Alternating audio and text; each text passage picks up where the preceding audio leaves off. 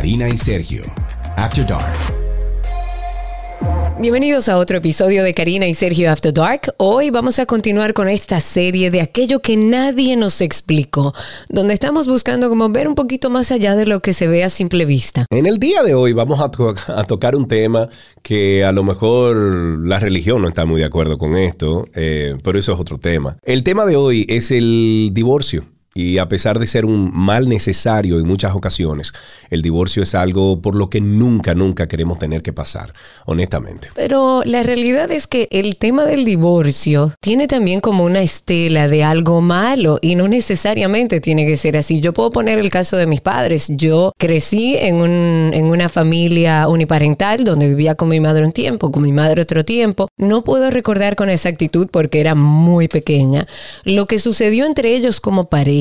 Pero más allá de lo que sucedió entre, por ejemplo, mi papá y mi mamá, yo viví una vida plena. De hecho, no imagino mi vida con mi papá y mi mamá juntos. Y pude disfrutar de mi padre y pude disfrutar de mi madre en un ambiente sano y nunca eh, sentí como esa falta. Entonces, a veces vemos el divorcio como que siempre es malo, como que perdimos la batalla. Yo te puedo decir de, de, eh, algunos de mis sobrinos que han experimentado ese acontecer en su vida, el divorcio, que me han dicho, tío, después que papi y mami se divorciaron, yo soy más feliz y ellos son más felices y me tratan a mí mejor. O sea que hay cosas positivas sobre esto. Claro, hay cosas que no son tan positivas, hay cosas que evidentemente son negativas, porque el divorcio puede ser una, salud, una salida segura de una relación, por ejemplo, tóxica. También puede ser un proceso traumático, porque lo es, o sea, cuando te acostumbras a vivir en una familia, con tu pareja, donde tú idealizaste ese futuro, puede ser un proceso traumático, no solo para la pareja, también para los hijos de, de la pareja, si no se sabe manejar de manera saludable. Bueno, y a raíz de esto, Karina, pueden darse fenómenos como depresión postdivorcio e incluso abuso postdivorcio. Sí, claro. Y, y hemos querido en el día de hoy abordar este tema porque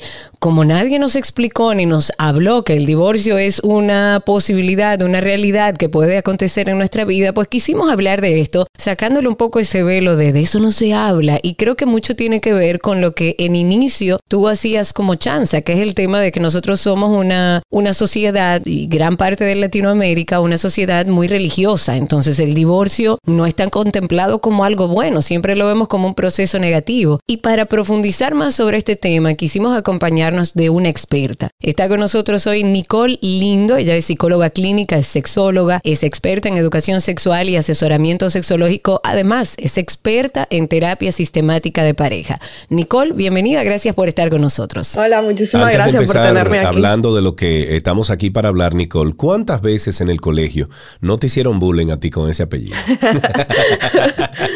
Bueno, yo creo que el peor peso lo tenía mi hermano.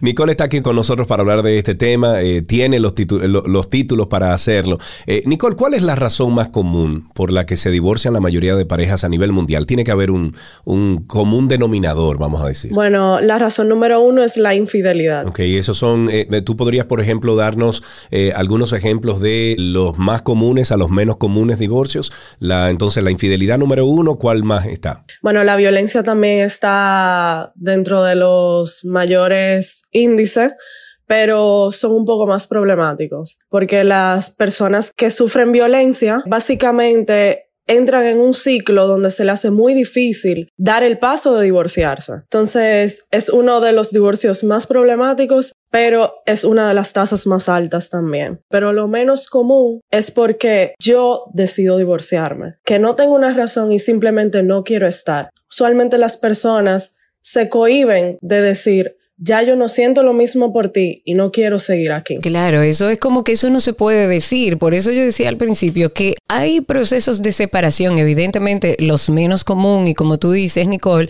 donde la pareja se da cuenta que hay cosas del diario vivir en las que no pueden ponerse de acuerdo, lo han intentado y aún así puede ser un proceso de divorcio completamente saludable. Claro que sí. Lo que pasa es que como es de algo que no se habla y sobre todo las mujeres las han acostumbrado a estar ahí y aguantar hasta donde el forro le dé, entonces tienen que estar ahí no importa lo que sea, y sobre todo se quedan cuando hay hijos. Claro, que esa es regularmente una de las razones más poderosas para quedarse en un matrimonio en donde uno de los dos no es feliz, puede ser la mujer, puede ser el hombre, por distintas razones. Y es lamentable que muchos matrimonios terminan en separación por decepciones, por demasiadas expectativas, porque también tendemos a idealizar. Yo le vivo, le vivo diciendo eso a Gaby desde el primer momento que nos casamos, le dije, mi amor, no tengamos expectativa, sino vamos a hacer lo mejor para el uno al otro, pero no tengamos expectativa de yo de ti, tú de mí, porque ahí nos vamos a fuñir, ahí mismo. Sí, pero eso es un proceso muy difícil porque incluso las películas, incluso los muñequitos, todo lo que nos enseñan y nos bombardean es que es un idilio el matrimonio y la realidad es que el matrimonio es un proceso de convivencia donde tenemos que adaptarnos a tus cosas, a mis cosas, a cómo me educaron a mí, a cómo te educaron a ti, a cómo vamos a criar a nuestros hijos, tiene que un poco bajarse esa expectativa, esa, ese ideal que nos han formado en la cabeza, para entonces uno poder sentarse y llevar un matrimonio como lo que es, un proceso de convivencia donde nos ponemos de acuerdo y por supuesto donde está mezclado eh, la emoción y el sentimiento. En términos generales y hablando de este proceso de demasiadas expectativas de idealización, ¿cómo podemos nosotros asegurarnos de no generar esa idealización, asegurarnos de que realmente conocemos a esa persona y está estamos haciendo este compromiso con una persona que realmente conocemos y sabemos su realidad? Bueno, básicamente yo voy a decir aquí las dos expectativas que son las peores, que usualmente vamos al matrimonio pensando que todo se va a solucionar. Esa es la expectativa número uno que no funciona. Eso no es verdad. Que cuando ya tú del paso de casarte con una persona, todos los problemas se van a arreglar. Hay personas que creen que esa es la terapia número uno y en realidad no. Cuando me caso, tomo la decisión sobre todo de mudarme y entrar a la convivencia con una persona, los problemas se agudizan. ¿Por qué? Porque cuando no vivo con una persona, tengo un problema, cada quien se va a su casa, cada quien se entra en su cuarto y se duerme. Y hay un momento donde estoy solo, puedo reflexionar y ver cómo puedo solucionar el problema o simplemente quedarme indiferente y no pasa nada porque estoy en mi ambiente. Pero cuando estoy conviviendo en la misma casa, hay que buscar una solución, porque la solución no es dormir para los pies o dormir en el sofá. Exacto. Yo estoy yendo ahora mismo a terapia con, mi esposa por un tema de comunicación, de, de, mejorar nuestra comunicación y estábamos hablando de eso, de que hoy en día, vamos a decir que es más ligero, se toma más a la ligera el hecho de, ah, no, vamos a divorciarnos.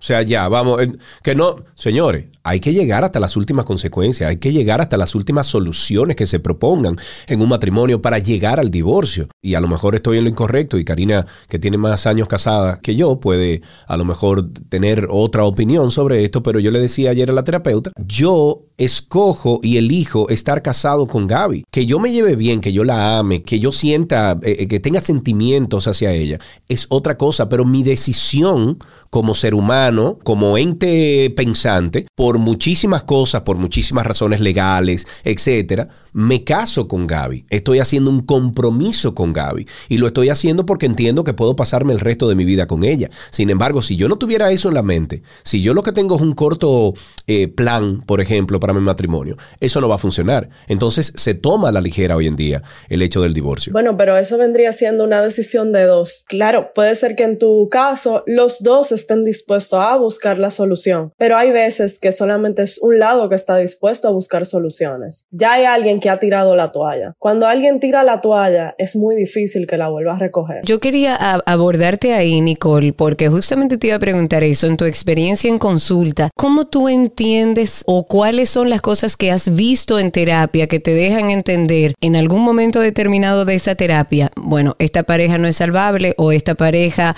llegó a un punto de no retorno?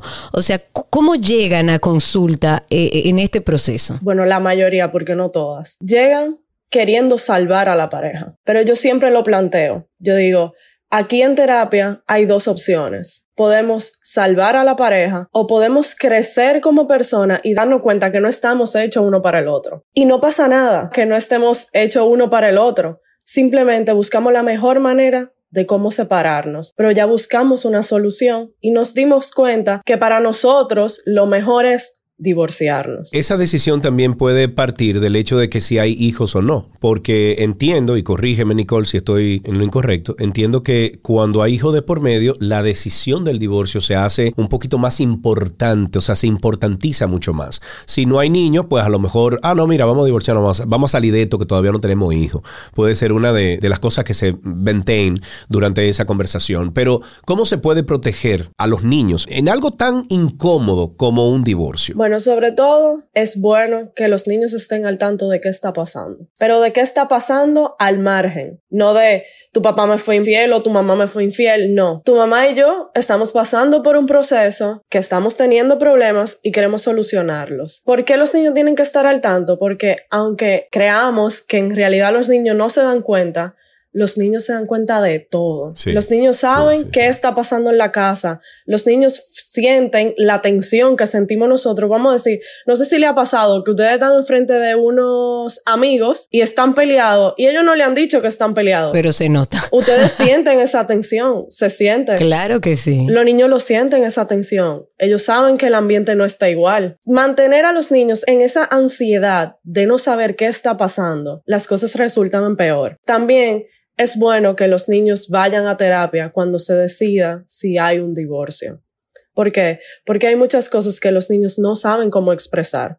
No saben decir cómo me estoy sintiendo porque no tienen el vocabulario para expresarlo. O hay algunos niños que no se sienten cómodos diciéndolo. Y hay papás también que obligan a los niños a coger un bando. Sí, sí, que eso es horrible. Sí, eso es horrible. Ponen a los niños en ese momento incómodo de tú estás de mi lado porque el que hizo algo malo fue papá o el que hizo algo malo fue mamá. No, y llegan incluso a, hablar mal del otro. Y ahí le crea un sinnúmero de lagunas a ese muchacho creciendo porque tú tienes tu papá o tu mamá de un lado diciéndote que el otro es malo, que el otro está haciendo esto para pa fuñirme a mí, para eh, eh, conseguir algún tipo de, de, dinero incluso en, en, la negociación. O sea, hay un sinnúmero de cosas. Viene tú creando ese resentimiento en ese niño que él mismo no lo está creando, que se lo estás creando tú. Y al final, cuando tú decides casarte con una persona y tener hijos, tú estás decidiendo tener un lazo con esa persona de por vida. ¿Por qué? Que tú y yo no divorciemos no significa que el niño no está. Y aunque sea adulto, cualquier cosa que le pase a esa persona, nosotros vamos a responder como padre porque no duele, es algo que tenemos en común y es un vínculo que no se puede romper. Y por más resentimiento que tú crees, es un vínculo que tú estás creando, es negativo, pero sigue siendo un vínculo. Y justamente esa es una de las razones más poderosas por la que muchas parejas, eh, llevándose mal, llevando incluso una relación tóxica, deciden quedarse en pareja.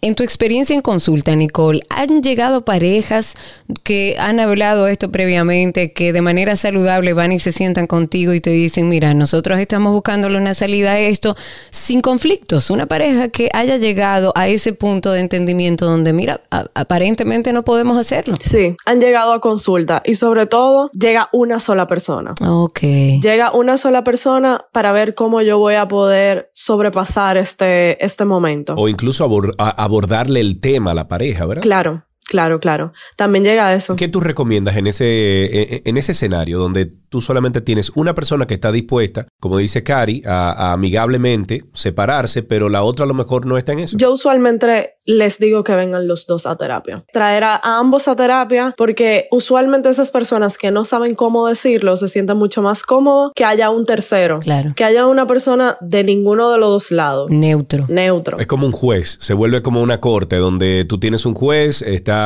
eh, deliberando ante el caso y bueno, eh, ustedes hasta cierto sentido han hecho un contrato, o sea, esas dos personas que van, que, que están buscando una solución, han hecho un contrato verbal con esta psicóloga o especialista para eh, que sea el juez, ¿no? Claro, y es eh, lo más saludable. Y en tu proceso también de terapia, te pregunto por tu experiencia, incluso aquellas parejas que llegan en conflicto y que llegan a tu consulta, ya sea en conflicto o ya sea de manera madura, entendiendo que es una relación que debe terminar porque no han podido ponerse de acuerdo. Al final de todo este proceso, ¿cómo has visto el resultado de estos divorcios? O sea, un poco para dejarle a la gente que se puede generar una separación de manera saludable. Bueno, la mayoría de las parejas que van a terapia se nota que van a terapia porque dentro de la consulta se trazan los límites, se trazan los acuerdos, que no es lo mismo que ir donde un juez. Y ese es el error número uno que cometen todas las parejas,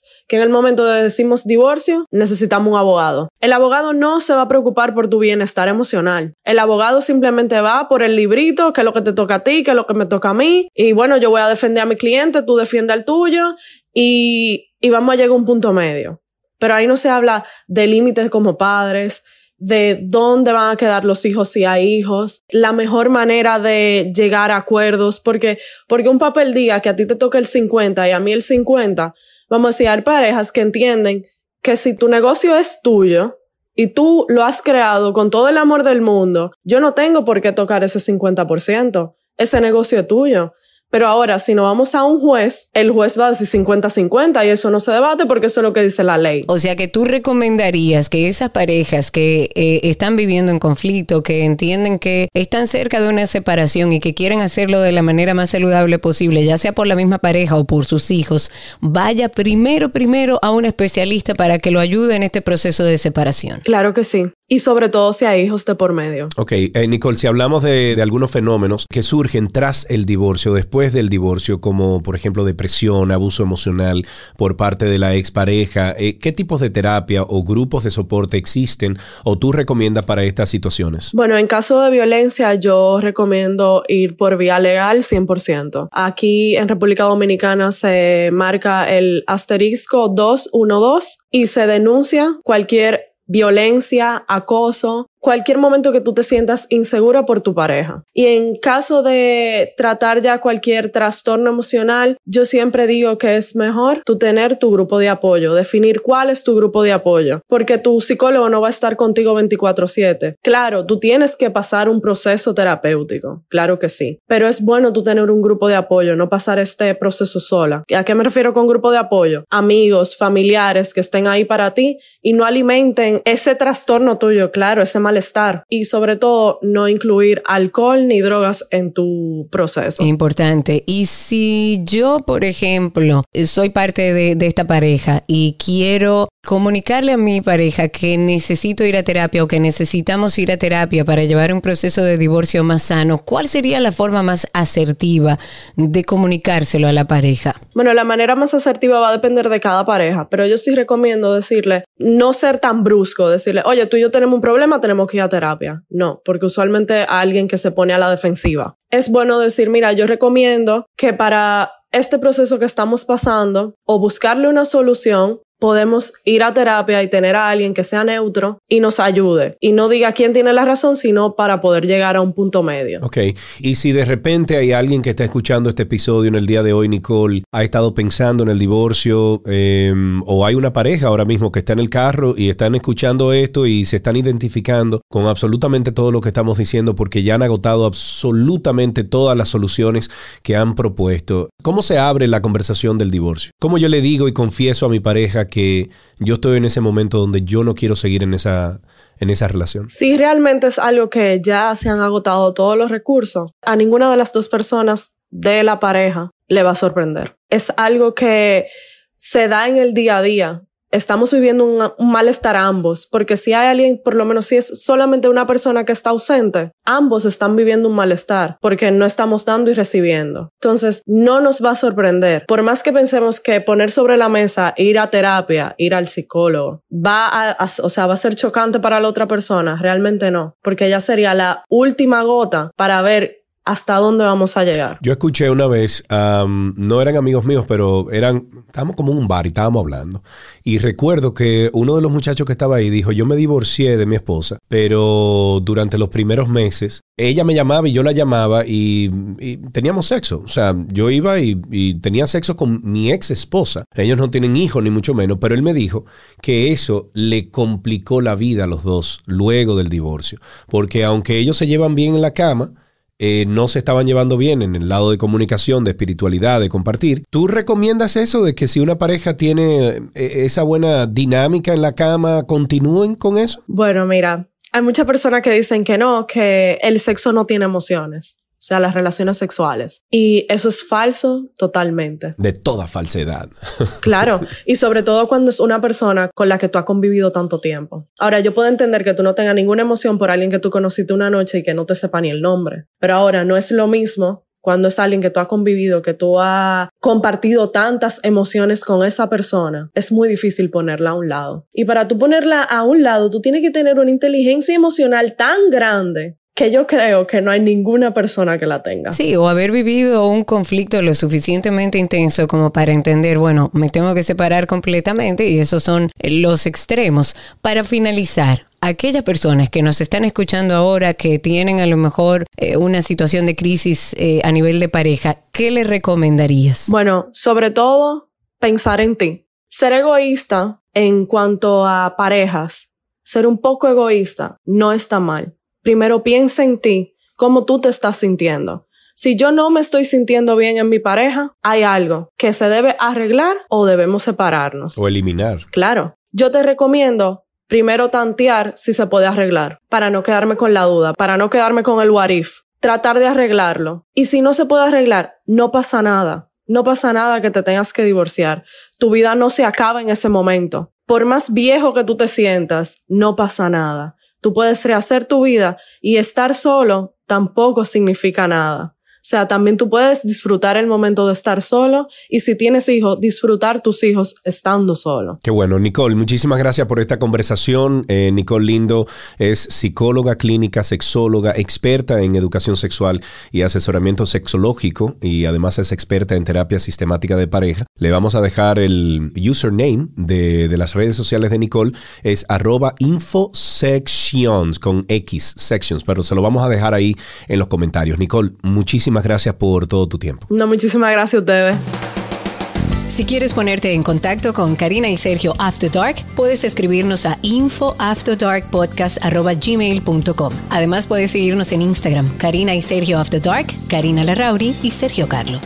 Ya sea el divorcio el fin de una pesadilla o simplemente el fin de una linda historia, yo creo que lo más importante es la reducción de daños, tener la madurez suficiente para preservar la salud emocional tuya, de tu pareja, de tus hijos, del padre o de la madre de tus hijos. Eso es lo más importante. En la conducción de este episodio estamos Karina Larrauri y Sergio Carlo. Este contenido fue producido por Cindy Paulino y en la edición Raven Pineda. Le pedimos por favor que se suscriban, que nos dejen un comentario sobre lo escuchado y que compartan este contenido y esas cinco estrellas de rating, please. Eso nos ayuda. Hasta la próxima. Karina y Sergio, After Dark.